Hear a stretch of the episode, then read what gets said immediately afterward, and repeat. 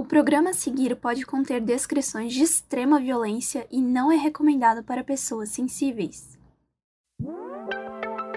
Aqui é a Mabê e eu tenho um recado muito legal para você.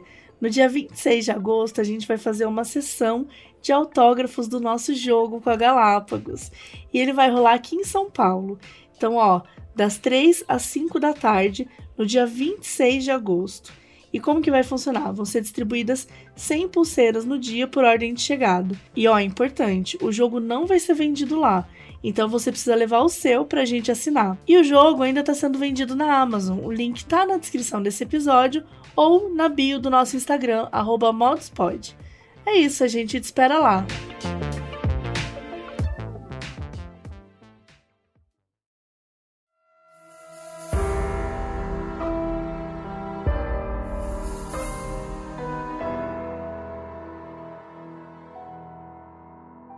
De Janeiro, 1959. Uma jovem era apaixonada por um cara mais velho. Mas depois de um tempo juntos, ela descobriu que ele era casado e tinha duas filhas. O romance foi se intensificando a ponto de se tornar uma obsessão. E essa situação acabou da forma mais brutal possível. Eu sou a Carol Moreira. Eu sou a Mabê. E hoje a gente vai falar sobre Neide Maia Lopes, a Fera da Penha.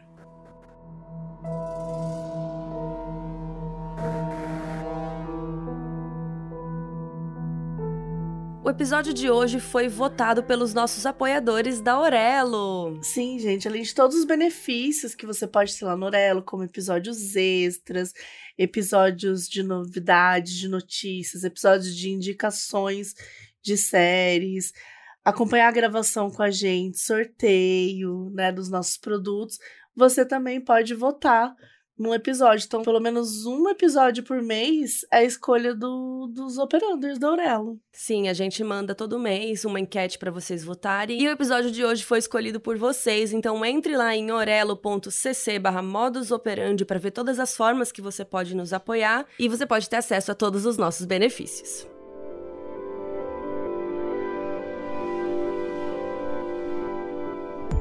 Neide Maia Lopes nasceu no dia 17 de dezembro de 1938, no Rio de Janeiro. Ela era filha da Cândida Júlia Maia Lopes e do Benjamin Lopes. E ela também tinha uma irmã mais nova, chamada Marilda. A família morava num apartamento em Jacarepaguá. Neide teve uma infância um tanto infeliz. Ela era proibida de brincar com outras crianças e não recebia muito afeto dos pais. Eles eram bem superprotetores com a filha mais velha, mas isso acabou tendo outro efeito na vida da Neide, porque ela se sentia isolada, sem ter com quem brincar direito. Além disso, os seus avós, né, que ficavam bastante com a família, não tratavam ela muito bem, então isso só aumentava a sensação de solidão na primeira infância.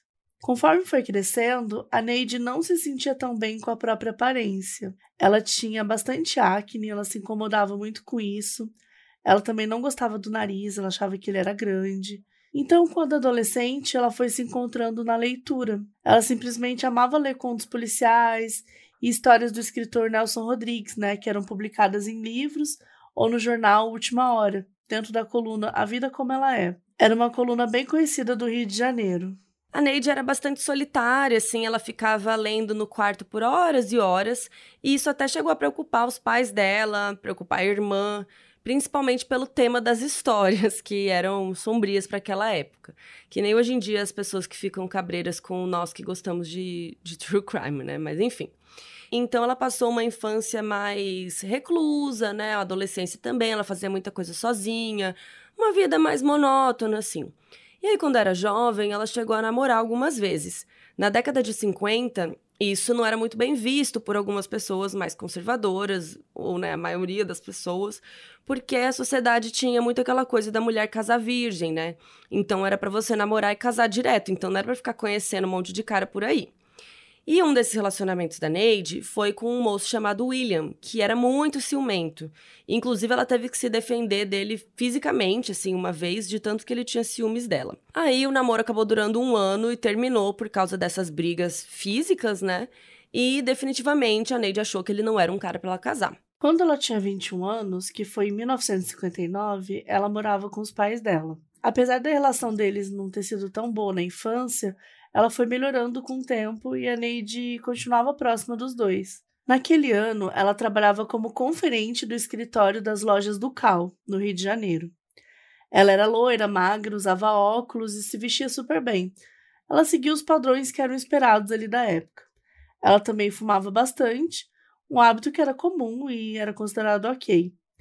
Todos os dias ela ia para o trabalho de trem e ela ficava lendo os contos dos jornais no caminho. E um dia de 1959, né, antes de ir para o trabalho, a Neide conheceu um homem na estação Pedro II, que depois foi chamada de Central do Brasil.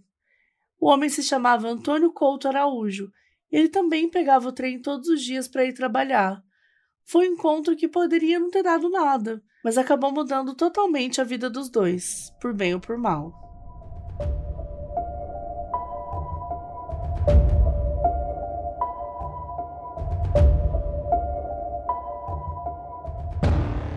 Antônio, que tinha 27 anos, era 5 anos mais velho que a Neide, sempre pegava esse mesmo trem. Ele trabalhava como motorista de ônibus no bairro de Fátima, lá no Rio. Então ele tinha um emprego estável, tal, ele era da Bahia, ele foi morar no Rio de Janeiro, ele era moreno, bronzeado, magro e alto. Era um homem que chamava a atenção ali.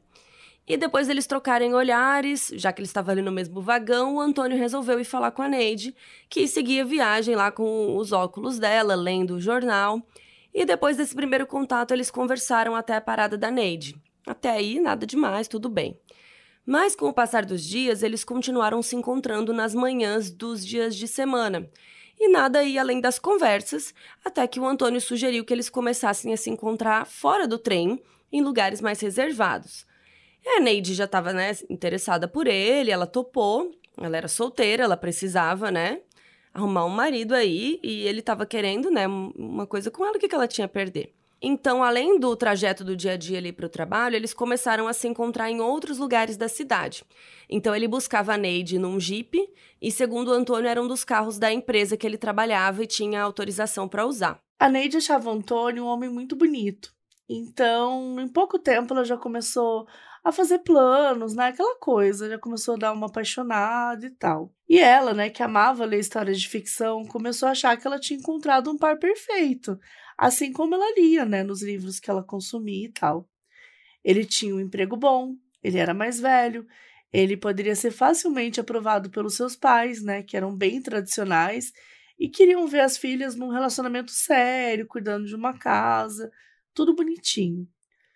No início da relação, eles se encontravam num apartamento que era de um amigo do Antônio, além de passear pela cidade com o carro da empresa que ele trabalhava. E eles se viam praticamente todos os dias. Era muito intenso. A Neide foi se apaixonando. Ela estava assim, perdidaça, sabe? Super apaixonada. O Antônio era super carinhoso com ela, fazia com que ela se sentisse bem. E como a maioria das mulheres naquela época, ela queria, né, alguém para casar. Ela queria seguir a tradição da sociedade. Tudo estava indo bem e três meses de namoro se passaram, até que a Neide recebeu uma notícia chocante. Ela estava no trem quando o homem mais velho, com 50 anos mais ou menos, se aproximou dela e começou a perguntar de onde ela conhecia o Antônio, se eles eram próximos, várias perguntas. E quando a Neide questionou o cara, né, tipo, por que, que você sabe de tudo isso, né? O homem disse que conhecia o Antônio do trabalho. E foi aí que ele soltou a bomba. O Antônio era um homem casado e tinha duas filhas pequenas.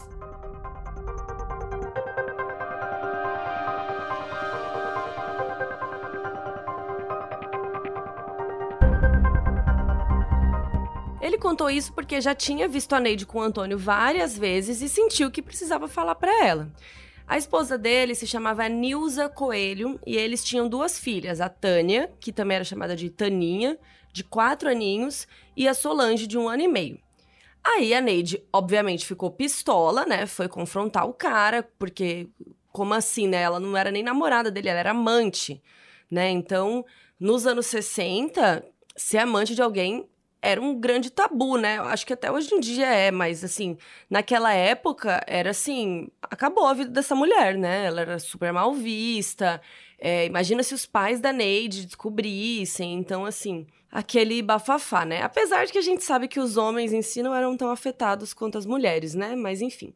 o adultério era uma coisa muito grave, né? E aí o homem não ia admitir, mas a mulher ficava queimada, aquela coisa toda. Até mesmo quando tinha filho fora do casamento, né, envolvido, quem encarava as consequências eram as amantes, né? E o filho considerado ilegítimo. Eles não tinham direitos, não podiam buscar sua identidade socialmente ou legalmente. Sem contar o preconceito, né, que sofria da sociedade pela mãe ser amante, pelo filho ser um, entre aspas, bastardo, que é uma palavra muito horrível. Enfim, só para a gente contextualizar melhor aqui, né, como as mulheres não tinham os mesmos direitos dos homens, em 1960, o dono de uma família era um homem. Não era um trabalho feito em parceria com a esposa, né, que era mãe e dona de casa. O Brasil era extremamente patriarcal naquela época. Desde 1916, o Código Civil já colocava a mulher como submissa. Assim que casava, ela automaticamente perdia o seu sobrenome e o direito de trabalhar. Se ela quisesse trabalhar, né, se ela quisesse muito emprego, ela tinha que pedir autorização do marido. Além disso, o divórcio não existia ainda. Só existia uma coisa chamada desquite, que acabava com o acordo do casal, mas não anulava o casamento em si. Só foi em 1962 que aconteceu um grande marco para a vida das mulheres brasileiras.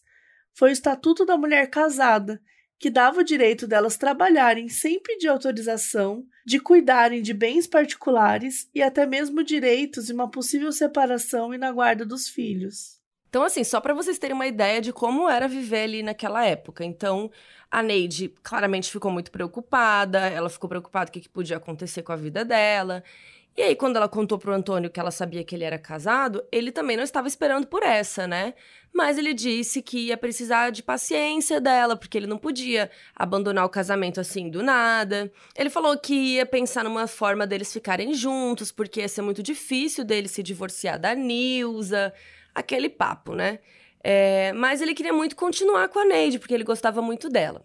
E aí ela topou, né? Esperando aí que alguma coisa acontecesse, só que vocês conhecem esse conto aí, né? Os meses foram passando, nada aconteceu, o Antônio continuou casado e os encontros dele com a Neide continuaram sendo secretos e era isso.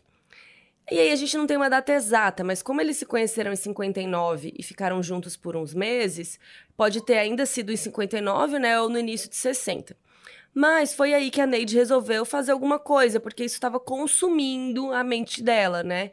E ela ainda estava com a sorte de ninguém ter descoberto o caso, mas ela sabia que alguma hora alguma coisa ia dar muito errado, né? Uma moça de 22 anos, amante de um cara casado, pai de duas filhas. Imagina como isso ia afetar a vida da Neide, né? Se os pais dela soubessem, enfim. E ela odiava ter que guardar esse segredo. E ela estava apaixonada, ela estava focada em ficar com o Antônio. Então ela bolou um plano. E ela foi atrás da vida pessoal dele. Primeiro ela descobriu o telefone fixo, depois ela conseguiu o endereço de onde ele morava. Eles viviam na rua Gonçalo Coelho, no bairro de Piedade, que ficava na zona norte do Rio de Janeiro. Era um bairro bem residencial, bem tranquilo. A Neide queria conhecer a Nilza, né, a esposa dele. Mas ela não queria contar que ela era amante, ela queria observar, queria ficar próxima mesmo. Uma ideia bem bizarra, mas foi o que ela pensou ali no início.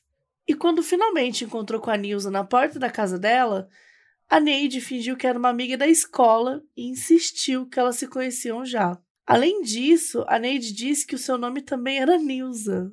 Gente, tipo, se você tivesse um, uma amiga no colégio com o mesmo nome que o seu, você não ia esquecer.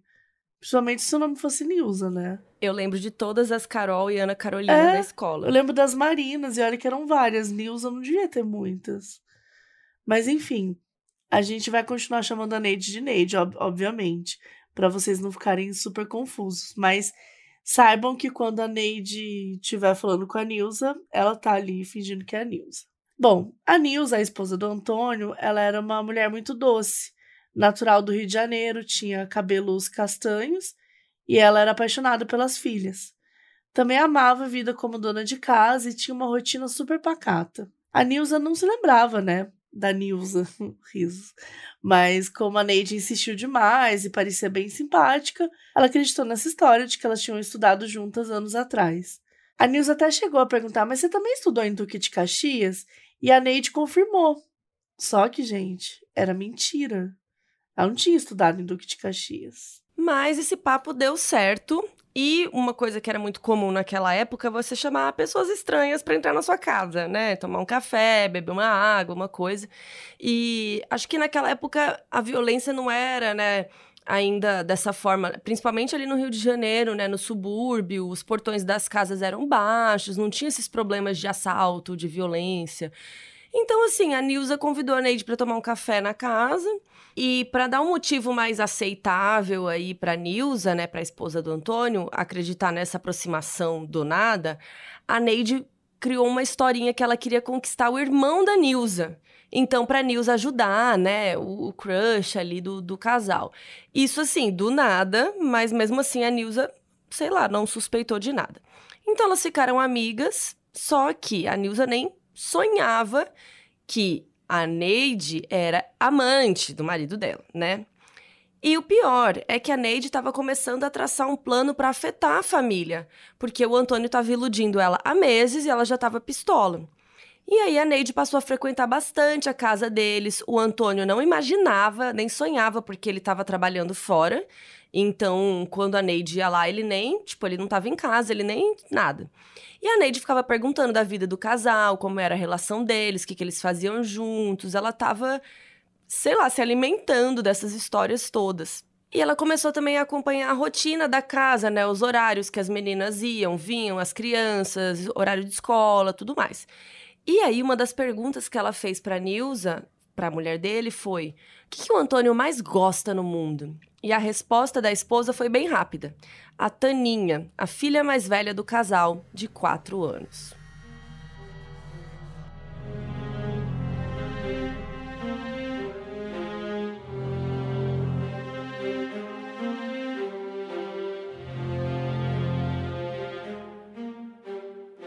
E aí, nessa época de muitas visitas, né, na casa do Antônio, a Neide começou a dar presentes para Taninha, né, a, menina de 4 anos. Dava bala, boneca, coisa que as crianças costumam adorar. Isso tudo para a menina passar a lembrar da nova amiga da mãe e para ganhar a confiança dela também. Nesse meio tempo, né, quando já tinha virado super amiga da Nilza, a Neide contou tudo isso pro Antônio. Disse que frequentava a casa dele, que conhecia a Nilza, conhecia a Tânia e a Solange. E isso assustou o Antônio, que ele já ouvia com uma certa frequência que a amante queria resolver a questão, né? E deixar de ser só a outra. Mas ele sempre pedia calma e falava que, que ia dar um jeito e tal, eu continuava enrolando. E ele pediu para que ela parasse de ir na casa dele durante o dia, que estava assustando ele e tal. Mas isso não aconteceu.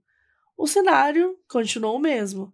A Neide continuava sendo amante e os seus encontros com Antônio eram sempre secretos. E a paciência dela estava chegando ao fim. Para piorar ainda mais a situação da Neide, ela descobriu que estava grávida. A gente não sabe a data exata que ela descobriu essa gravidez, mas provavelmente aconteceu ali em 1960, né? E esse fato foi muito marcante para essa história que a gente está contando, assim. E curiosamente não é todo mundo que cita esse acontecimento, né, na mídia e tal. Inclusive na época pouco se falou sobre isso.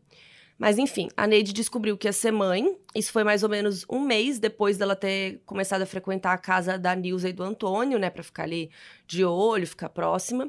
E ela contou pro Antônio que ela tava grávida, mas não era nem para ameaçar, assim, porque ela, de acordo com ela, ela tava disposta a ter o filho, contar pros pais e lidar com a consequência do, de tudo que ela fez, né? De ser amante, teria que ser mãe solo e tudo mais. E a Neide sabia que o Antônio poderia não querer ajudar financeiramente ou de nenhum jeito mas ela estava preparada para lidar com esse cenário. E lembra que a gente explicou antes, né, como é era o papel da mulher na sociedade e tal, né, nos anos 60? Mesmo assim, a Neide queria seguir com a gestação. Quando Antônio descobriu, ele não gostou nada da notícia. Eles brigaram, mas a Neide garantiu que não ia contar para os pais dela quem era o pai. Só que o Antônio falou que aquela criança não podia nascer, que seria um filho ilegítimo.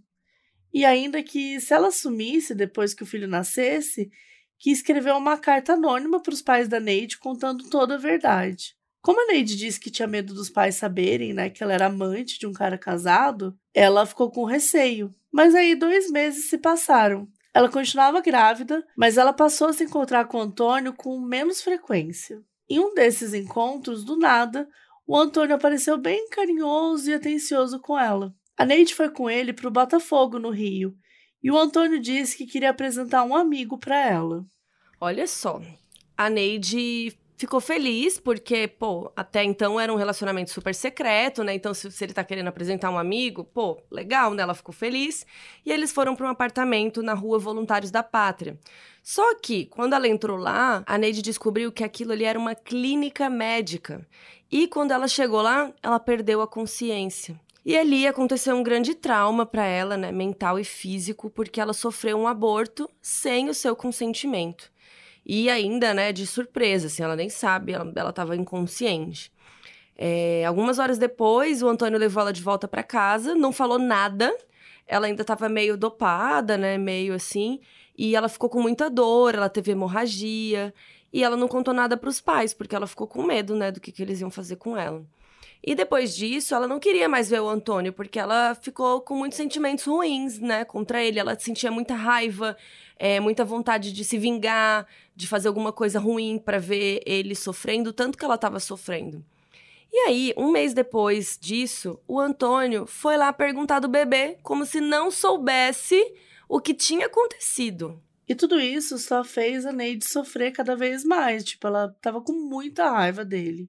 Além de tudo que a mulher era privada naquela época, né, o aborto era um, mais um assunto tabu.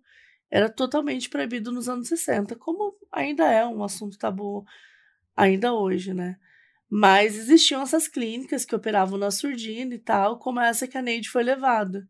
E além de amante, que era já esse comportamento considerado péssimo, né? A Neide tinha cometido um crime sem nem saber, né? Ela foi forçada a cometer um crime, por assim dizer. Então ela não ia ser mãe e muito menos esposa legítima do Antônio. E foi aí que ela teve a ideia de comprar uma arma numa loja no centro da cidade. Nada muito grande, só para ela se sentir protegida. Pensamentos bem negativos passavam pela cabeça da Neide, enquanto ela continuava a encontrar sua amiga Nilza durante o dia, que né, não sabia de nada até então. E a Neide também começou a andar mais pelo bairro da Penha, que é um lugar diferente que ela não tinha o costume de passear, ela sempre passava por um matadouro grande lá. E aí ela ficava observando os urubus que pegavam as carcaças dos animais mortos. E uma ideia horrível foi se formando na sua cabeça. Algo muito pior que se infiltrar na casa do Antônio ou mentir para Nilza.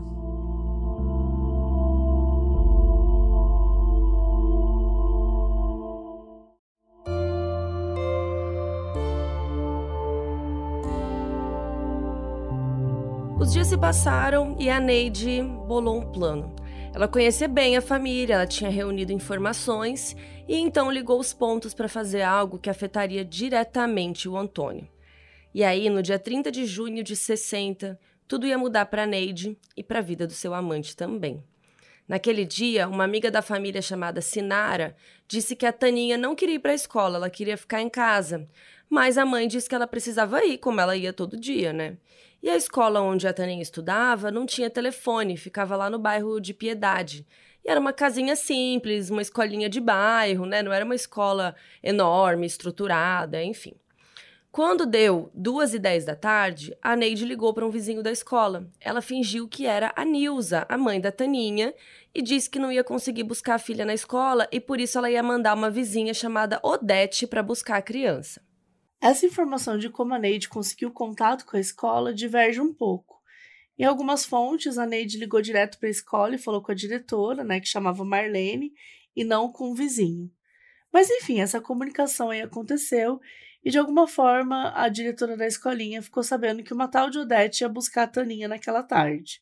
E como não costumava acontecer nenhum crime naquela área, ninguém achou aquilo estranho, assim, da mãe pedir para outra pessoa e buscar a criança. Inclusive, quando as crianças ficavam mais velhas, elas mesmas voltavam para casa sozinhas. Então não tinha perigo, assim, era uma época que era tudo meio tranquilo. Então a Neide foi lá buscar a Taninha, como se fosse Odete, a suposta vizinha da Nilza. E como a criança já conhecia bem a Neide, né, porque ela virou amiga da sua mãe, a Taninha logo reconheceu a mulher na portaria e foi correndo na sua direção, chamando ela de tia.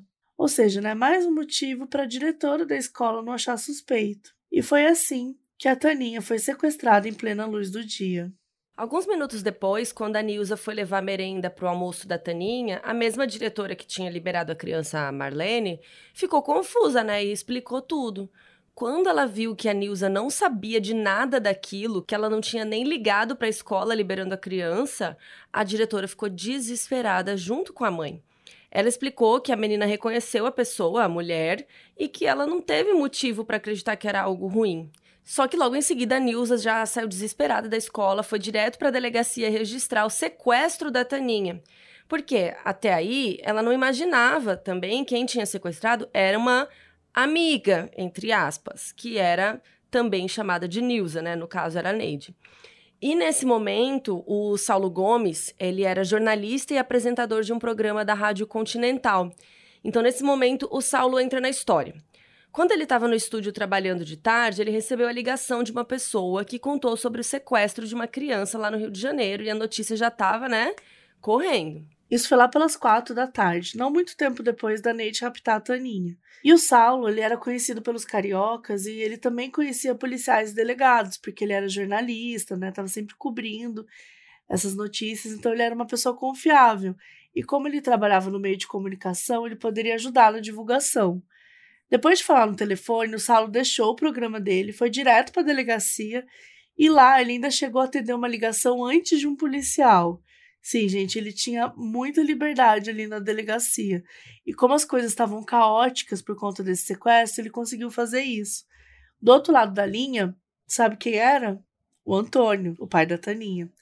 O Saulo perguntou se ele tinha ideia de quem tinha feito isso com a criança. E ele disse que sim, que ele sabia quem era, que era uma namorada dele. Mas que ele estava desesperado para a esposa não saber, né, para Nilza, porque era um namoro secreto e pediu para o Saulo não falar para ninguém, porque ele tinha medo de se divorciar. O Antônio disse que a Neide vivia ameaçando ele, mas ele não se mostrou tão preocupado com o sequestro. Ele achava que ela só queria dar um susto nele e tinha certeza que a filha dele ia ficar bem. Então ele deu o endereço da Neide para o Saulo, o apartamento que ela morava com os pais lá em Jacarepaguá, lembra? E o Saulo foi direto para lá. Enquanto a polícia local estava ali começando a se mexer, a Taninha não estava entendendo nada da situação. Ela achava que estava passeando com a tia Nilza, né, que era a Neide. E aí as duas ficaram juntas por horas, andaram quase 12 quilômetros ali pelas ruas do Rio. E a Taninha ia ganhando uma balinha, uma coisinha. É, a tia falava que ia voltar para casa logo logo, e ela confiava nessa tia, ela não chorava, tipo, ela não estava atraindo a atenção dos estranhos que estavam passando na rua, porque ela, né, conhecia a mulher. E depois de andarem bastante, a Neide pediu um táxi para o bairro da Penha. E lá ela foi encontrar uma amiga chamada Zizélia. E ela era uma ex-inquilina da avó da Neide. E essa região era considerada uma área bem suburbana, com muitos operários que moravam ali no local, tinha muitos conjuntos habitacionais também. E essa amiga não sabia de nada do que estava acontecendo. Ela estava, tipo, é, era uma visita que estava chegando lá tal. Então, às 5 da tarde, a Neide já estava com a criança já umas 3 horas. E a Zizélia achou estranho a Neide chegar lá com uma criança. Mas ela falou: não, é uma filha de uma amiga minha, tô cuidando dela hoje, um negócio assim. Depois aconteceu um negócio bem estranho. A Neide pediu uma tesoura emprestada para a amiga. E do nada cortou uma mecha do cabelo da Taninha. Mesmo a Zizélia achando isso bizarro, a Neide desconversou e ficou mais um tempo lá. Ela fez isso porque ela queria usar a mecha como chantagem para Antônio, para assustar ele. Só que com o passar das horas, o plano foi mudando. Quando já era de noite, umas oito da noite, assim, a Neide saiu da casa dessa amiga e levou a Taninha junto. A criança já estava um pouco confusa com a situação e por estar longe da mãe, né? No caminho, a Neide parou para comprar uma garrafa de álcool 70. E quando a Taninha perguntou o que era aquilo, a Neide respondeu é que você vai ficar doentinha e eu vou fazer um remedinho para você. Quando já estava escuro, a Neide foi com a Taninha lá para aquele matadouro que a gente contou aqui antes. E para uma criança, gente, era um lugar muito assustador, né? Com urubus que ficavam ali por conta das carcaças de animais e tal. Fora o fato de tudo que ela estava vivendo naquele dia, né? Que ela ainda não sabia direito, mas que já era assustador o suficiente. A situação ia ficando cada vez mais sombria.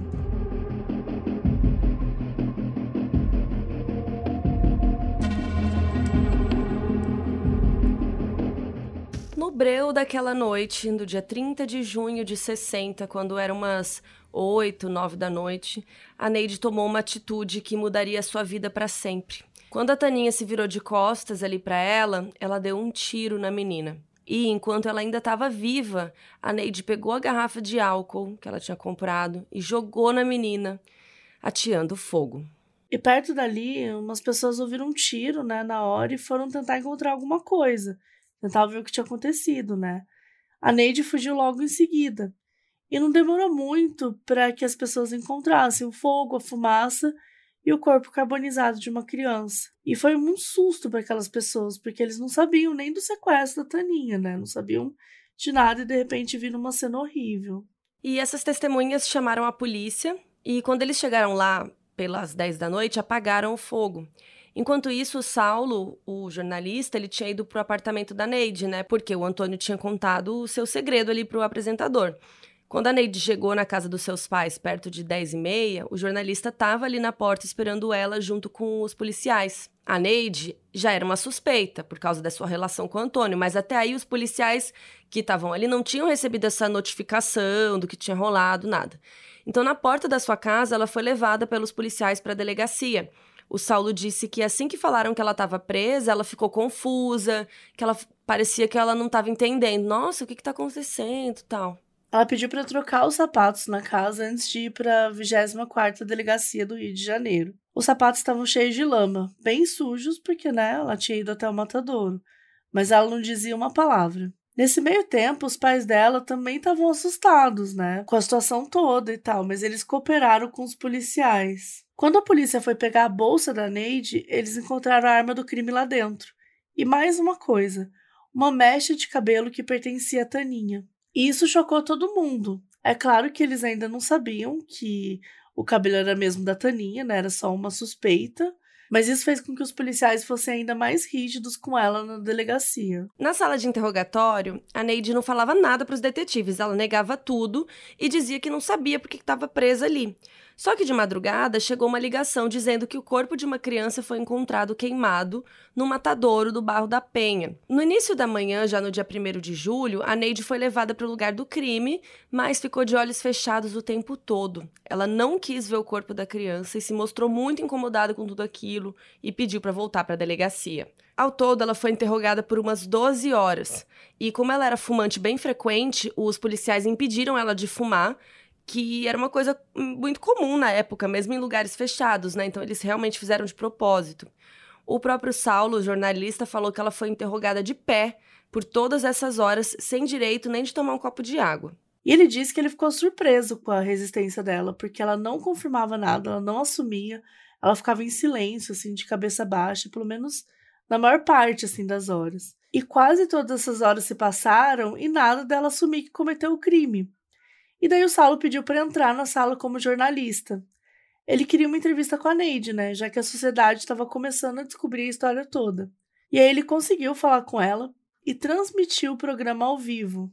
Nos anos 60, o rádio era o meio de comunicação mais usado pelas pessoas.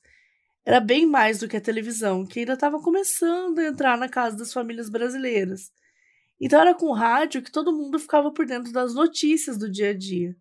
E muita gente estava ouvindo o programa naquele momento. Quando o jornalista perguntou por que, que ela tinha feito aquilo, a Neide se irritou e falou: Ah, por que, que você está me perguntando isso? Eu não vou dizer nada.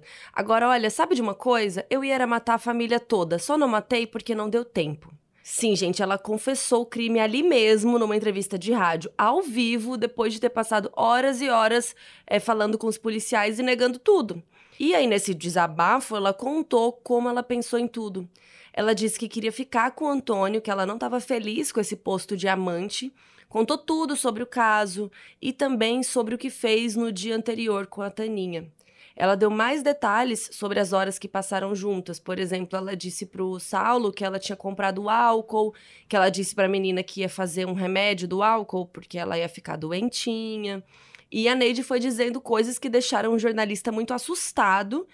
E mais do que isso, as pessoas que estavam ouvindo aquilo, né, ao vivo ali na rádio, ficaram muito revoltadas. A fresa das frases que ela dizia e as explicações só pioraram a situação. De dentro da delegacia, o Saulo ouvia gritos de quem estava do lado de fora. Várias pessoas que ouviam a rádio foram para lá para tentar fazer justiça com as próprias mãos. As pessoas gritavam mata, lincha, de tão revoltadas que elas ficaram quando soube o que a Neide fez com a Taninha. Logo depois dessa entrevista, a polícia levou a Neide para o prédio da Polícia Central do Rio de Janeiro. Vendo que o povo estava irritado né, e disposto a agredir a assassina confessa, a polícia saiu com dois carros da delegacia, um com a Neide e outro sem ela para despistar. E esse carro que estava sem ninguém foi apedrejado. Nos anos 60, não era muito comum que crimes brutais assim acontecessem. Então a mídia acompanhou cada detalhe do caso por conta das motivações e da história toda por trás. Inclusive, gente, a foto do corpo da Taninha foi divulgada por vários jornais nos dias depois do crime. Isso fez com que a comoção pelo caso se tornasse muito forte em todo o Brasil. A vida pessoal da Neide começou a ficar muito é, abordada ali por jornalistas e não demorou para que esse apelido fosse criado, o Fera da Penha. E isso foi estampado em vários jornais, na capa ali, todos os dias após o crime. Como o assassinato da Taninha foi no bairro da Penha, logo fizeram essa correlação, né? Um dos jornais que divulgava esse nome foi o Última Hora, o mesmo jornal que a Neide lia as histórias do Nelson Rodrigues. Em julho de 60, o crime foi considerado o pior que já tinha acontecido no Rio de Janeiro até então. Além de ser chamada de Fera da Penha, a Neide recebeu vários outros apelidos aí da imprensa. Frankenstein de saia, Mulher Fera, Mulher Monstro, Besta Humana, Primeira Psicopata. Esses foram só alguns dos nomes, deixando clara a ira da sociedade.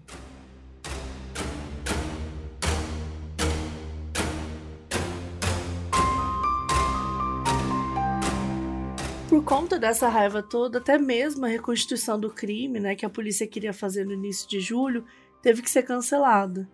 Isso porque os moradores no bairro da Penha ficavam lá no local do crime e eles estavam preparados para linchar a Neide caso ela fosse lá para reconstituir né, o que ela tinha feito no dia 30 de junho. Depois disso, no mês de julho mesmo, ela foi levada para a penitenciária Lemos de Brito, que era um lugar mais afastado e seguro. E ela ficou ali até a data do seu julgamento que aconteceu em 1963. Durante esse tempo, os jornalistas acompanharam de perto o caso. Isso não costumava também acontecer naquela época, então chocou bastante. No início do seu tempo né, na prisão de Bangu, as pessoas ligaram para a penitenciária perguntando se a Neide já estava lá, ameaçando invadir o lugar. A família da Neide teve que sair da casa onde eles sempre moraram, porque também estava sendo ali ameaçada por algumas pessoas, inclusive de incêndio. O pai dela chegou a dizer que deixaram ameaças na porta de casa e até macumbas. A reação foi muito forte, gente. As pessoas realmente ficaram assim muito revoltadas, né, com o que a Neide fez e com razão, né, uma coisa muito triste. Só que as pessoas querem fazer justiça com as próprias mãos, né? E ainda mais ficar ameaçando a família, tipo, não tem nada a ver, né? A gente vive falando isso aqui. É, e enquanto isso, na família da Taninha, né, a mãe dela, a Nilza, tinha ficado desesperada. Ela teve que ser internada numa clínica por um tempo. Ela ficou numa casa de saúde, que era como chamado ali na época, porque ela ficou muito perturbada com a morte violenta da filha, com a traição do marido. Tipo, foi muita informação tudo de uma vez, né? O Antônio chegou a sair do Rio de Janeiro por um tempo porque algumas pessoas também começaram a hostilizar ele por ter tido um caso com a Neide. E só para vocês terem mais noção do quanto isso afetou o Rio de Janeiro, olha esse trecho de uma matéria da revista O Cruzeiro, que saiu pouco tempo depois do crime. O texto foi escrito pelo repórter policial Arlindo Silva. Dizem que a memória do povo é fraca, mas o caso do assassinato da menina Tânia Maria pelo Frankenstein de saias, Neide Maia Lopes, duvido que o povo esqueça. O local onde a garotinha foi morta, um terreno baldio, junto ao matadouro da Penha. Está convertido num pequeno santuário, onde diariamente milhares de pessoas fazem preces, levam flores, acendem velas e pedem graças. O pequeno pedaço de chão onde a criança morreu queimada, após levar um tiro na cabeça, foi cercado por barras de ferro, imitando um pequeno berço, por um popular anônimo. No dia seguinte à morte da Tânia, já se erguia no local uma cruz branca, e desde então a peregrinação não cessou. Começa de manhã e vai até altas horas da noite. Senhoras, moradores nas imediações, contam que cerca de mil pessoas por dia Muitas vindas de longe ou em trânsito pelas rodovias Rio-São Paulo, Rio-Petrópolis, vão até o local onde morreu a Flor do Campo. Esse é o nome que poetas desconhecidos deram à pobre menina. Em 4 e 5 de outubro de 63, com a Neide já presa por três anos, aconteceu o julgamento. E mais uma vez a mídia foi acompanhar de perto e o impacto do caso voltou a estampar as capas dos jornais. No dia 5, ela foi condenada pelo júri a 33 anos de prisão em regime fechado, 30 por homicídio qualificado e 3 por sequestro. O Antônio Vicente da Costa, que era o promotor do caso na época, disse que a Neide quis matar o Antônio em vida e por isso quis matar uma das filhas dele. A defesa tentou alegar a insanidade da Neide, mas esse argumento não foi aceito. A motivação vista pelo júri foi de paixão e não de loucura. O advogado de defesa da Neide tentou recorrer por conta da pena ter sido maior que 20 anos, mas em 20 de abril de 64 o juiz não mudou a sentença. Aliás, esse novo julgamento só reforçou a opinião do júri. Foram seis votos a favor e apenas um contra. E depois disso era certo: a Neide ficaria presa por anos para pagar pelo seu crime. Na prisão, algumas detentas também se revoltaram com o que a Neide tinha feito e acharam que ela tinha ultrapassado limites com um crime contra a garotinha. Com o passar dos anos, ela acabou ficando reclusa na prisão e começou a desenvolver alguns hábitos. Por exemplo, ela tinha uma boneca que cuidava como se fosse sua filha. Ela também tinha o costume de costurar bastante na prisão, inclusive roupinhas de boneca. E ao todo, ela cumpriu apenas 15 anos dentro dos 33 que ela recebeu da sentença, por conta de bom comportamento. A sua pena também foi reduzida por conta de indulto, indo de 33 para 21 anos. No dia 9 de outubro de 1975, ela foi solta. Mas naquela época o caso já tinha perdido um pouco da força. E ela até conseguiu ficar em paz, sem que as pessoas ficassem perseguindo ela ou algo assim. Mas uma coisa ficou marcada. O nome Fera da Penha se transformou num tipo de lenda urbana na sociedade dos anos 60 e 70. E as crianças passaram a ter muito medo do que esse nome significava e do que essa fera poderia fazer. No livro Crimes que Abalaram o Brasil, o autor fala que a Neide teve um diário durante o tempo que ela foi presa. E a gente não sabe como ele teve acesso aos documentos, mas o livro traz várias passagens em que ela contou em primeira pessoa algumas partes do caso, como por exemplo isso do aborto forçado. Ela disse assim uma passagem: um mês depois da primeira visita que fiz para a casa do Antônio, fiz uma descoberta que, apesar da triste situação, me deixou feliz. À noite, quando ele foi me esperar, contei que ia ser mãe. Encontraria forças para contar aos meus pais e eu viveria unicamente para o meu filho. Ela falou também um pouco sobre o dia do crime. Ela disse: Saí de casa ao meio-dia, peguei a lotação e fui para Cascadura. Saltei do ônibus onde deveria, mas não sei o que aconteceu comigo. Peguei outra lotação e desci em Piedade. Andei muito e entrei em contato com o colégio onde a Taninha estudava. Sobre o romance com Antônio, a Neide disse que se apaixonou muito rapidamente porque ele foi uma acolhida emocional que ela nunca tinha conhecido na infância. Quando ela saiu da prisão em 75, ela foi morar na zona norte do Rio de Janeiro. Ela ficou com os pais até eles falecerem, e depois ela ficou completamente sozinha nos anos 2000. Ela passou a viver de um jeito bem solitário, não falava com os vizinhos, o seu maior passatempo era assistir TV, especialmente depois dos pais terem falecido. Não saía muito de casa e deixava as janelas do apartamento fechadas, mesmo em dias muito quentes e ensolarados. Ela nunca se casou e nunca teve filhos.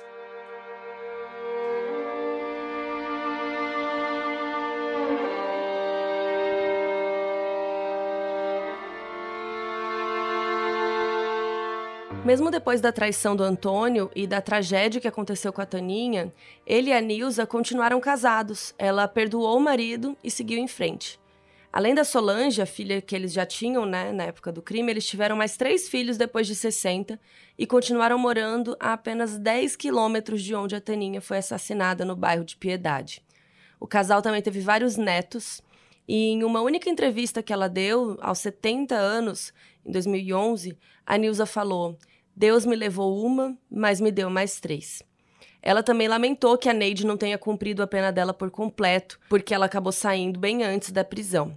Já o Antônio nunca falou sobre o crime durante todos esses anos. Em 1965 foi feito um filme que adapta o caso, chamado Crime de Amor, do diretor Rex Endley. Em 2013 foi lançado o filme brasileiro O Lobo Atrás da Porta, dirigido por Fernando Coimbra. A sua estreia mundial aconteceu no Festival de Toronto, em setembro de 2013, um dos mais conhecidos da área cinematográfica. A história é inspirada no caso da Fera da Penha, apesar de não ter nada indicando né, isso no início ou no fim da projeção. É uma adaptação do crime, mas não é uma reconstituição. Ele até mudou os nomes das pessoas reais envolvidos. A Leandra Leal interpretou a Rosa, a personagem inspirada na Neide. Miriam Cortaz virou Bernardo, inspirado no Antônio. E a Fabiola Nascimento viveu a Silvia, inspirada na Nilza. A Leandra Leal, inclusive, ganhou o prêmio de melhor atriz no Festival do Rio pela sua atuação. O filme conquistou muitas críticas positivas e, além de abordar um caso muito conhecido, né, aqui do Brasil, ele também tem bastante suspense. É um filme bem interessante. Nas entrevistas que deu na época do lançamento, o diretor explicou que ele queria retratar o crime de uma forma menos sensacionalista do que aconteceu na época, nos anos 60.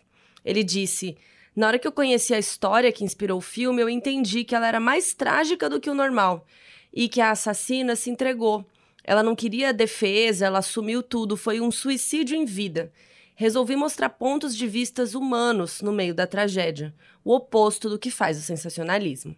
E uma coisa estranha que aconteceu durante as filmagens do Longa, em 2001, a Leandra Leal contou que na mesma época, o caso de uma mulher que matou a filha do amante em Duque de Caxias ganhou a atenção da mídia. Esse caso que a Leandra Leal falou, inclusive, reacendeu um pouco o que aconteceu com a Taninha em 60. E foi até citado na entrevista que a Nilza deu em 2011 e outras matérias da imprensa. A família da Taninha reviveu um pouco os sentimentos horríveis que eles passaram lá na década de 60. E as semelhanças são várias. Em março de 2011, a menina Lavínia Azeredo foi sequestrada por Luciane Reis em Duque de Caxias, no Rio de Janeiro.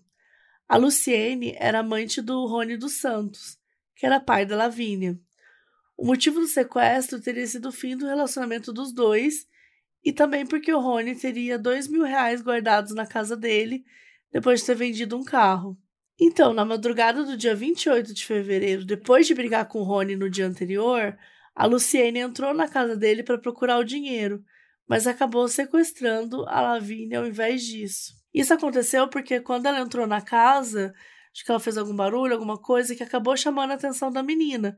E aí ela resolveu levar a garota junto. Em câmeras de segurança, elas foram vistas em um ônibus e a polícia disse que a menina parecia conhecer a Luciene porque estava super à vontade com ela nas imagens. Depois de andarem no ônibus, a Luciene foi para um hotel em Duque de Caxias e lá assassinou a menina. A Lavínia foi encontrada sem vida debaixo da cama em um quarto do hotel só no dia 2 de março. E assim como no caso da Fera da Penha, o crime chocou muito a comunidade. A Luciane foi reconhecida por funcionários do hotel que disseram que ela queria sair sem pagar a conta. Ela também foi encontrada mais rápido por causa das câmeras e testemunhas. Logo depois que foi presa, Luciane foi condenada em março de 2012 a 43 anos de prisão por homicídio qualificado e ocultação de cadáver. Depois da pena, a defesa de Luciane recorreu e, em janeiro de 2013, diminuíram a sentença dela para 34 anos e 8 meses de prisão.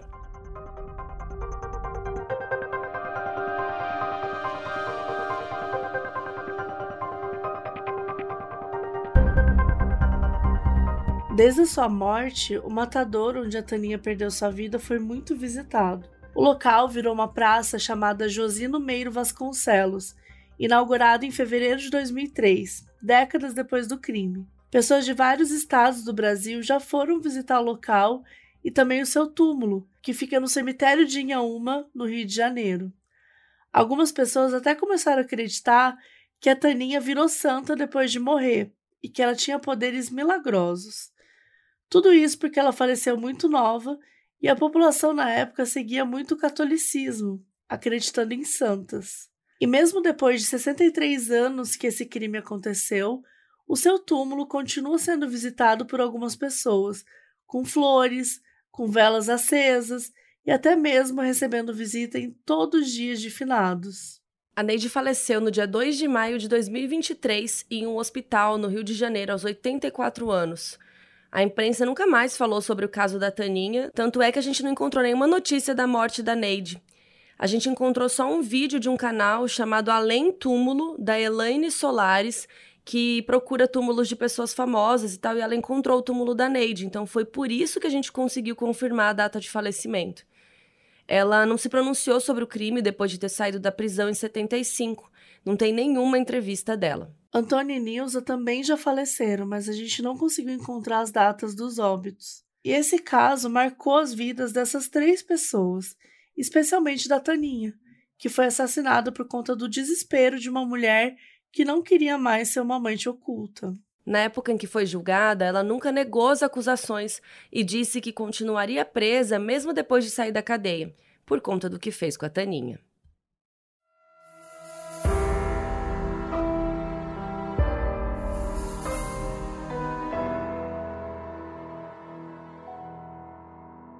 O aviso no início desse episódio foi gravado pela Michele Caroline de Souza, que é nossa apoiadora na Aurelo.